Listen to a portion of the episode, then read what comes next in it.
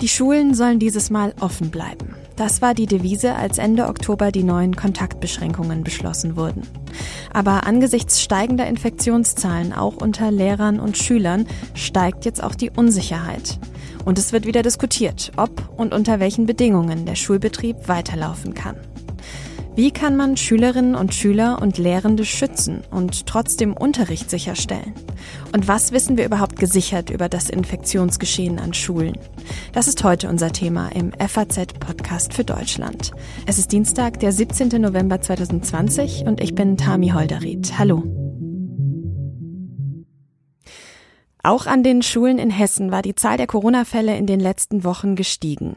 Aktuell sind laut dem Kultusministerium 2,6 Prozent der 62.500 Lehrenden und etwa 2,5 Prozent der 760.000 Schülerinnen und Schüler in Quarantäne. Der zuständige Minister Alexander Lorz, der hat zuletzt immer wieder betont, dass die Schulen offen bleiben sollen. Wie er das weiterhin umsetzen möchte, das frage ich ihn jetzt selbst. Hallo, Herr Lorz. Schönen guten Tag. Herr Lorz, die Schulen komplett offen halten, wird das denn weiter haltbar sein mit Blick auf die aktuellen Infektionszahlen und die Entwicklung in den nächsten Wochen? Also ähm, niemand kann Ihnen eine seriöse Prognose jetzt über Wochen hinweg geben. Wir haben ja gesehen, äh, wie dynamisch sich ähm, diese Pandemie entwickelt, äh, in die eine wie in die andere Richtung. Und deswegen äh, sind wir natürlich gezwungen, permanent äh, die Situation zu beobachten, äh, zu analysieren und notfalls nachzujustieren. Aber vom heutigen Stand ausgehend, ähm, ja, können wir die Schulen offen halten, äh, glauben wir das weiter verantworten zu können. Das haben ja auch die Ministerpräsidenten gerade erst gestern mit der Bundeskanzlerin erörtert. Und da kam man ja auch zu dem Ergebnis, ähm, dass jedenfalls bis auf weiteres ähm, die Schulen offen bleiben können und sollen. Mhm. Aktuell sind die Maßnahmen ja häufig von Schule zu Schule unterschiedlich. Das kritisieren viele. Warum gibt es denn keine einheitliche Lösung für alle Schulen, zumindest innerhalb eines Bundeslandes? Das würde ja wahrscheinlich zumindest für ein Stückchen Klarheit und vielleicht auch ein gewisses Gefühl der Sicherheit sorgen. Ja, ich verstehe diesen Impuls. Ähm, natürlich würde es die Klarheit erhöhen, aber es würde halt der Situation nicht gerecht werden. Äh, die Infektionslage ist total unterschiedlich.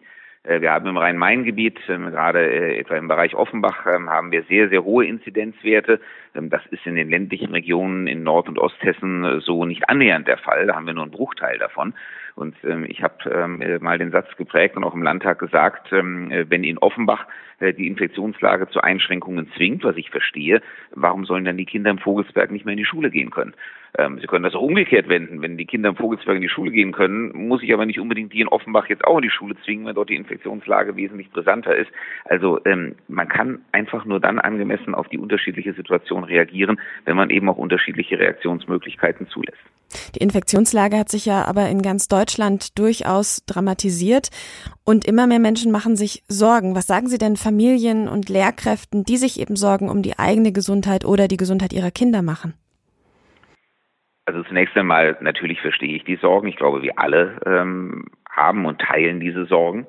Ähm, es gelten natürlich ähm, die Hygieneregeln, ähm, die ähm, wir alle mittlerweile langsam verinnerlicht haben, glaube ich, ähm, die zwar auch keinen absoluten Schutz bieten, aber natürlich schon ähm, das Risiko minimieren. und mit Bezug auf die Schulen äh, muss man einfach sagen, wir haben in den vergangenen Wochen und Monaten in unterschiedlichsten Betriebsformen gesehen, äh, dass die Schulen jedenfalls keine Treiber der Pandemie sind. Ähm, das heißt, ähm, natürlich ähm, können Schulen äh, nicht, äh, sich nicht abkoppeln von der Entwicklung der Pandemie. Wenn in der Gesellschaft rings um die Schulen die Werte hochgehen, dann gehen natürlich auch die Fallzahlen in den Schulen hoch. Aber wir beobachten nach wie vor kein spezifisches Ausbruchsgeschehen in den Schulen. Deswegen sind sie in den Schulen nicht gefährdeter als anderswo auch. Trotzdem haben wir auch eine Möglichkeit geschaffen, und das ist sogar hessenspezifisch, ähm, äh, nämlich dass Schulen von sich aus, wenn auch Eltern und Schüler einverstanden sind, die Lehrer sowieso, in einen sogenannten digital gestützten Distanzunterricht gehen können. Das heißt, einen Teil des Unterrichts tatsächlich digital anbieten können und auf diese Art und Weise äh, die Präsenz vor Ort entzerren können. Jetzt haben Sie gerade schon das Infektionsgeschehen an den Schulen angesprochen. So richtig viel wissen wir ja tatsächlich aber noch nicht darüber. Warum gab und gibt es denn noch keine bundesweite Studie zur Corona-Infektion an Schulen? Sowas könnte ja die Kultusministerkonferenz zum Beispiel anstoßen. Ja, das haben wir auch schon getan. Äh, wir arbeiten da durchaus auch mit verschiedenen Forschungsinstituten zusammen, ähm, beispielsweise mit dem Helmholtz-Zentrum für Infektionsforschung in Braunschweig. Ähm, aber ähm, man muss halt ganz nüchtern sehen, das ist unser Grundproblem bei dieser Pandemie. Um zu richtig validen wissenschaftlichen Erkenntnissen zu kommen, bräuchten Sie jetzt eigentlich eine Studie, die über ein, zwei Jahre läuft. Äh, die wird es auch geben. Also wir werden in ein, zwei Jahren ganz furchtbar viel über diese Pandemie wissen. Nur das hilft uns halt in der gegenwärtigen Entscheidungssituation nicht. Wir müssen im Moment Entscheidungen treffen auf einer Datenlage, die nicht perfekt ist. Aber es ist nicht zu ändern. Jetzt stecken wir mittlerweile mitten in der zweiten Welle und da stellt sich die Frage, hätte man sich darauf vielleicht auch besser vorbereiten können und müssen, auch in Bezug auf die Schulen? Also zum Beispiel mehr Technik für den Fernunterricht bereitstellen oder auch zumindest eine engere Taktung der Schulbusse organisieren. Gab es da auch Versäumnisse? Also ich bin überzeugt, wenn man äh, im Nachhinein die Pandemie analysieren wird, das ist ja eine Situation, in der wir alle noch niemals zuvor waren, dann wird man sicherlich Dinge entdecken, die man hätte besser machen können. Ähm, aber ähm, wir haben eigentlich den ganzen Sommer nur mit Vorbereitungen auf diesen Herbst und Winter verbracht. Und wenn Sie jetzt gerade zum Beispiel die technische Ausstattung nehmen, da sind wir wirklich seit ähm, die Pandemie begonnen hat, mit Hochdruck dran. Wir haben unsere ursprünglichen Pläne, ähm, die ja auf ein mehrjähriges Investitionskonzept ähm, ausgelegt waren, wirklich nach Kräften beschleunigt ähm, und werden jetzt doppelt so schnell zu einer äh, digitalen Ausstattung der Schulen kommen, äh, wie es ursprünglich mal geplant war. Aber man muss auch hier ganz nüchtern sehen, das ist ein Riesenprojekt und das lässt sich auch mit noch so viel Geld nicht nach Belieben beschleunigen. Herr Leutz, Sie haben äh, gesagt, dass die Schulen als letztes geschlossen werden sollen. Wann wäre denn für Sie der Punkt erreicht, an dem die Schulen tatsächlich nicht länger offen gehalten werden können? Also ich würde sagen, wenn wir ähm, äh, als ähm, Gesellschaft insgesamt zu dem Ergebnis kommen oder äh, beziehungsweise die Mediziner zu dem Ergebnis kommen, ähm, dass uns wirklich nur noch der totale Lockdown ähm, hilft, ähm, so wie wir ihn im Frühjahr hatten, um die Infektionswelle zu brechen. Aber ich bin ehrlich gesagt zuversichtlich, dass es dazu nicht kommen wird. Wir haben ja schon gesehen, dass auch mit dem Teil-Lockdown, den wir im Moment haben, äh, wir immerhin bereits äh, die, das exponentielle Wachstum des, äh, haben brechen können. Ähm, die Infektionskurve stabilisiert sich auf einem Plateau, das noch immer zu hoch ist. Wir müssen jetzt sehen, wie wir sie runterkriegen. Aber das zeigt, ähm, dass wir eben auch mit begrenzteren Maßnahmen hier durchaus Erfolge im Kampf gegen das Virus erreichen können. Und äh, wie gesagt, ich bin zuversichtlich, dass es uns gelingen wird, auch weiterhin äh, die komplette Schließung ähm, ich sag mal, der gesamten Gesellschaft zu vermeiden. Sagt der hessische Kultusminister Alexander Lorz. Vielen herzlichen Dank für das Gespräch. Dann fragen wir doch jetzt mal nach, was die Wissenschaft zum Infektionsrisiko an Schulen sagt. Bei mir am Telefon ist jetzt Professor Wieland Kies, der Direktor der Klinik für Kinder- und Jugendmedizin am Universitätsklinikum in Leipzig. Und er leitet eine Studie, die genau das untersucht. Dazu wurden im Mai 2020, nach den Sommerferien im September und auch jetzt nach den Herbstferien im November Schulen in Sachsen auf Corona-Infektionen untersucht. Über die Ergebnisse möchte ich jetzt mit ihm sprechen. Hallo, Herr Professor Kies. Hallo, Frau Holderried. Herr Kies, was haben Sie denn bis jetzt über das Infektionsgeschehen an Schulen herausgefunden? Wie gefährlich sind offene Schulen? Mhm. Also erster Punkt, äh, wir bewegen uns hier in Sachsen und im ähm, ersten, in den ersten Monaten, ersten Halbjahr in diesem Jahr war Sachsen ja wenig von Covid-19-Infektionen betroffen. Das ändert sich zurzeit drastisch und dramatisch. Ähm, neueste Zahlen von heute Morgen legen nahe, dass Sachsen das Bundesland ist, äh, in dem der schnellste Anstieg der Covid-19-Infektion bei Erwachsenen stattfindet. Äh, das muss man einfach wissen, wenn man solche Zahlen bewerten will. Also unsere Zahlen sind bei Kindern und Lehrern und wie Sie schön anmoderiert haben, im Mai und Juni hatten wir bei 2600 Kindern und Lehrern, Grundschule und weiterführende Schulen, null Corona-Covid-19 positive Personen. Keinen. Im September hatten wir tatsächlich in derselben Kohorte, also wieder weit über 2000 äh, Kinder und Lehrer, äh, und die meisten sind Kinder, einen einzigen Lehrer, der Covid-19 positiv war. Jetzt verrate ich Ihnen die Daten von gestern Abend 20 Uhr. Über 1200 Getestete, also wir sind jetzt bei unserer dritten Zeitschiene zur Hälfte durch. Da sind zwei Jugendliche, 14 Jahre alt, und ein Lehrer positiv. Was es ganz klar ist, ist ein Signal, ein Zeichen. Ja, auch Kinder können zunehmend betroffen werden. Wir können uns auch international und in deutsche ähm, Studien mit einklinken, oder Studien sind es nicht wirklich, sondern Beobachtungen von Gesundheitsämtern, die ganz klar sagen, Kinder und Jugendliche sind eher weniger betroffen als Erwachsene. Das betrifft vor allem sehr junge Kinder, also Kitas und äh, Grundschulen sind weniger betroffen. Bei den Jugendlichen steigen die Zahlen deutlicher an. Gibt es da eine Erklärung dafür? Man hört ja immer wieder von diesem Unterschied zwischen kleinen und älteren Kindern. Ja, da muss man noch einen Zusatz machen. Äh, interessanterweise werden ja auch Kinder offensichtlich eher weniger stark krank. Ähm, es gibt dazu nur Hypothesen, keine Beweise, also warum äh, Kinder e äh, eher weniger betroffen sind, äh, weniger besiedelt sind mit Covid-19 und weniger schwer krank werden. Ähm, auch meine Hypothese ist, dass das mit dem kindlichen Immunsystem zusammenhängt. Äh, das muss man wirklich auch äh, Menschen, die nicht an Corona glauben, es geht ja nicht um Glauben, sondern es geht um Fakten, sagen. Also Corona wurde nicht irgendwie plötzlich äh, neu entdeckt oder sonst sonst was. Coronaviren habe ich bereits im Studium vor 40 Jahren äh, davon gehört. Ähm, in der Tat sind es Viren, die früher mit Durchfallserkrankungen in Zusammenhang gebracht wurde. Covid-19 ist eine neue Mutante oder eine neue Variante. So äh, Viren sind halt etwas, womit sich der kindliche äh, Organismus, das heißt das Kind an sich, die Abwehrsysteme des Kindes eben die ganze Zeit auseinandersetzen muss. Das erklärt einerseits dass äh, möglicherweise der kindliche Organismus das halt einfach ein, als ein Virus unter vielen, mit denen es sowieso sich auseinandersetzt, erkennt und ähm, das den Organismus relativ kalt lässt, jetzt flapsig ausgedrückt.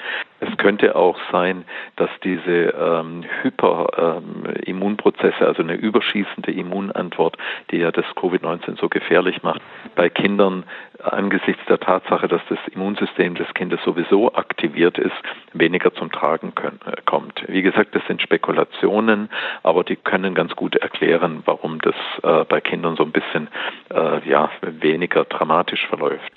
Dann blicken wir vielleicht nochmal zurück auf die Situation an den Schulen. Sie haben gesagt, die Schulen sind keine großen Infektionsherde, aber sie sind natürlich auch keine luftleeren Räume. Und man, man versucht ja jetzt auch schon mit diversen Maßnahmen das Infektionsrisiko zu senken. Können Sie was über die Sinnhaftigkeit verschiedener Maßnahmen sagen? Gibt es äh, einzelne, wo Sie sagen, ja, das ist auf jeden Fall wahnsinnig sinnvoll ja. und das wiederum ja. bringt gar nichts? Ja. Also Tatsache ist, die Kinder sind im Moment weniger betroffen, damit äh, gesunder Menschenverstand, damit übertragen sie das eher weniger. Das mal Beruhigung für Lehrer, für Eltern. Nächster Punkt, Maßnahmen sind ganz genereller Art, die kann man natürlich auch nie wirklich beweisen, testen, weil dazu gibt es fürchterliche Menschenversuche, die man machen müsste. Also Abstand halten, da äh, muss man natürlich dann äh, schlaue Ideen haben mit äh, ja, abwechselndem Unterricht, schichtweise Unterricht und so weiter. Ist das heißt aber, so Hybridmodelle sind sinnvoll Ihrer Ansicht nach? Dass man äh, werden in einer zweiten Phase, wenn die Infektionsraten weiter weiter hochgehen, ganz sicher sinnvoll sein. Im Moment halte ich es noch nicht für notwendig. Dasselbe gilt für Masken im Unterricht. Also an sächsischen Grundschulen braucht man das sicher nicht, weil kaum ein Kind positiv ist. Wenn die Zahlen weiter hochgehen, sind es Maßnahmen, über die man in aller Ruhe nachdenken kann. Äh, da ist ein ganz wichtiger Punkt. Also kein Kind ist an einer Maske erstickt. Das sind Falschmeldungen in den sogenannten sozialen Medien von irgendwelchen Verschwörungstheoretikern. Das muss man den Menschen im Land sagen. Also nochmal zusammengefasst, Abstand halten, möglicherweise äh, Unterrichtsformen, äh, die Hybridlösungen sind, die äh, im Wechselmodell stattfinden. Bevor ich das mache, würde ich aber Masken einführen äh, und natürlich appellieren. Und, und, ja, ich bin immer für Appelle und äh, Vernunft. Ich glaube immer noch an die Vernunft der meisten Menschen. Äh, wir sollten halt im täglichen Alltag nicht einerseits äh, die Schulen schließen und andererseits große Feste im Privaten feiern. Das ist sicher im Moment nicht geboten. Also wir müssen Covid-19 ernst nehmen. Äh, auf der anderen Seite eben äh, gerade unsere Schulen und Kindertagesstätten schützen zum Wohle unserer Kinder. Zum Wohl unserer Kinder, das ist ein gutes Stichwort für mich, denn Sie suchen in Ihrer Studie ja nicht nur nach Infektionen, Sie untersuchen im Rahmen der Studie auch die psychischen und körperlichen Auswirkungen von Schulschließungen auf Kinder und Jugendliche. Zu welchen Ergebnissen kommen Sie denn da? Ähm, wir haben hier in Leipzig seit 2011 ein Großprojekt, das heißt Live Child. Wir haben über 5000 Kinder, Jugendliche und Schwangere kohortiert, das heißt verfolgen die jährlich. Ähm, das konnten wir nutzen, dass wir ähm, Fragebögen haben nach Lebensqualität, nach psychischem Befinden, die die Kinder und Familien jährlich routinemäßig ausfüllen. Und jetzt kommt äh, das Schöne, wir haben das also quasi äh, die Daten da und haben jetzt in der Zeit der Schulschließungen denselben Kindern, von denen wir Daten haben, die Fragebögen wiedergeschickt und danach, als die Schulen wieder aufgegangen sind, dieselben Fragebögen wiederholt und sehen Folgendes. Während der Schulschließung vermissen, das wird einen jetzt nicht wundern, äh, vermissen die äh, Schüler und Schülerinnen ihre Klassenkameradinnen, ihre Freundinnen, ihre Freunde. Die vermissen den engen, den persönlichen Kontakt. Äh, nächster Punkt, die spielen noch mehr am Handy und Smartphone, fangen aber an darüber zu reden und zu sagen, eigentlich will ich das gar nicht. Nächster Punkt, äh, die Kinder sagen, es geht ihnen nicht mehr gut. Da gibt es so Lebensqualitätsfragen standardisiert von Psychologen entwickelt, die wir eingesetzt haben. Die Kinder sagen, es geht uns nicht mehr gut. Nächster Punkt, vor allem sagen das Kinder, die aus sozial eher nicht so gut gestellten Familien kommen.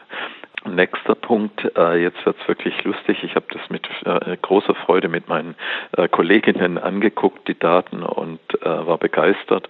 Mädchen sorgen sich mehr jetzt um Covid-19 als Jungs. Interessant ist, Kinder machen sich tatsächlich Sorgen und auch interessant, jeder, der Kinder hat, kennt es wahrscheinlich oder wird es wiedererkennen, die Kinder machen sich Sorgen um andere. Sorgen um ihre Eltern und Großeltern. Das lesen sie oder hören natürlich auch, äh, dass sich die Erwachsenen Sorgen machen und das transportieren die. Die sagen also, wir haben Angst und ähm, vielleicht klüger als wir Erwachsene, die sagen, so wie vor Corona wird es nie wieder. Das sind harte Daten äh, von Hunderten von Kindern, die uns das dann auch im Verlauf äh, gesagt haben. Als die Schulen wieder aufgingen, äh, verbesserte sich die Lebensqualität der Kinder wieder. Das heißt, es ist wie immer in dieser Pandemie eine schwierige Abwägung zwischen Infektionsschutz und anderen Bedürfnissen, gerade eben bei Kindern und Jugendlichen. Jetzt zuletzt noch die Frage an Sie beide Aspekte Ihrer Studie zusammengenommen, also einerseits Infektionsrisiko und andererseits psychische und körperliche Auswirkungen von Schulschließungen. Was sind Ihre Empfehlungen für Schulen im Corona-Winter 2020? Hm. Also Sie haben es eigentlich am besten zusammengefasst, man muss es abwägen. Im Moment ist es Ruhe bewahren, Ruhe halten, bedächtig vorgehen, alle äh, handelnden ähm, Institutionen zusammen im Boot haben, äh, Gesundheitsämter, Schulbehörden, Schulen, Eltern, natürlich die betroffenen Kinder, äh, Kinderärzte und Wissenschaftler. Und im Moment ist es ganz klar, Kontakte minimieren, ähm, wenn die Zahlen hochgehen, äh, Masken einführen, zunächst bei älteren Kindern, wenn die Zahlen weitergehen, auch bei jüngeren, äh, Kitas offen halten, weil äh, Viruslast sehr gering und natürlich wird es dann äh, Schulen, Klassen, auch Kita-Gruppen geben, die in Quarantäne sind. Äh, damit muss man umgehen. Diese Personenkreise muss man dann unterstützen.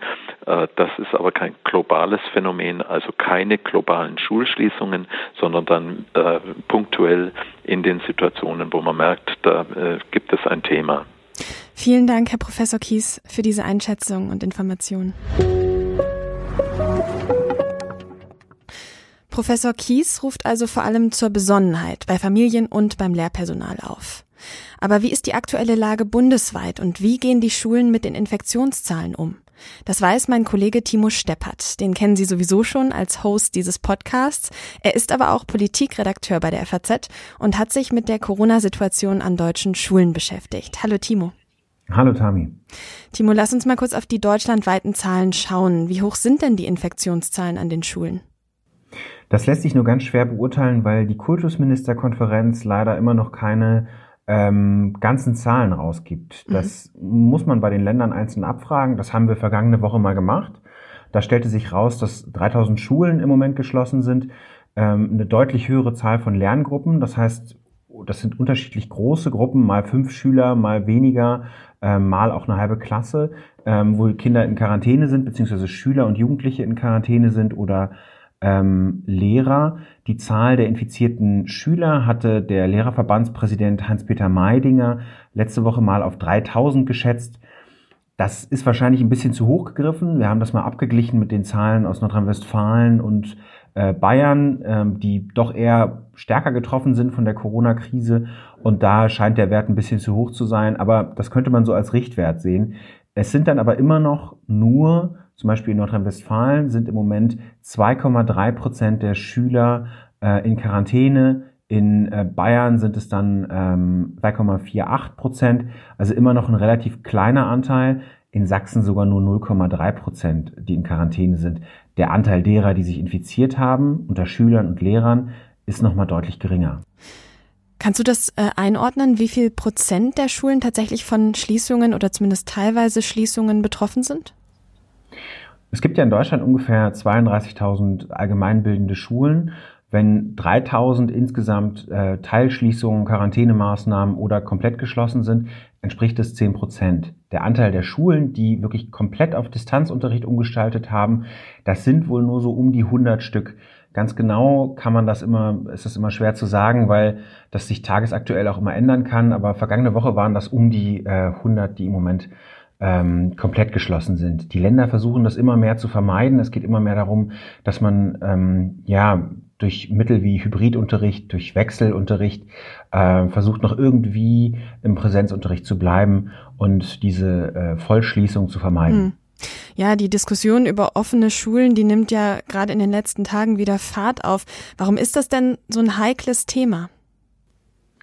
Ich glaube, wir haben es mit so einer Art Zielkonflikt zu tun. Die Politik will unbedingt, dass die Schulen offen bleiben, weil ähm, wir zum einen gemerkt haben, benachteiligte Schüler, die zu Hause keine Unterstützung bekommen, die werden im Lockdown noch mehr benachteiligt.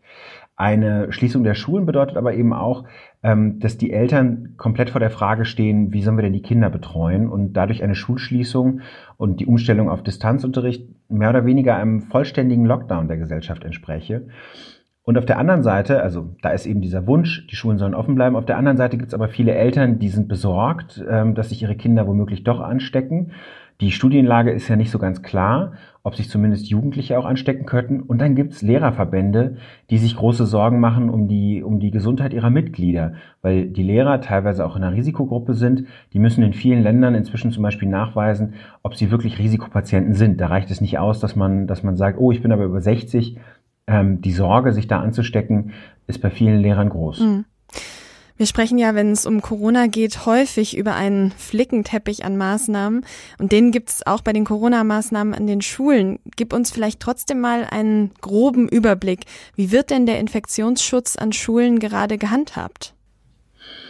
Das ist, also das entscheidende Mittel ist der Mund-Nasenschutz, den ähm, Schüler und Lehrer tragen. In manchen Ländern ist es so, dass die Lehrer auch FFP2-Masken bekommen sollten. Das ist nicht immer geglückt. Also nicht immer haben die Lehrer die wirklich bekommen. Die versprechen noch höheren Schutz und äh, es soll gelüftet werden. Das heißt, ähm, nach der Empfehlung des Umweltbundesamtes, alle 20 Minuten sollen Fenster geöffnet werden, um äh, bisschen Luft reinzubringen und nach jeder Schulstunde, 45 Minuten, soll quer gelüftet werden. Das heißt, Tür und Fenster auf, damit die Aerosole, die ja als ansteckend gelten, äh, aus dem Raum raus transportiert werden.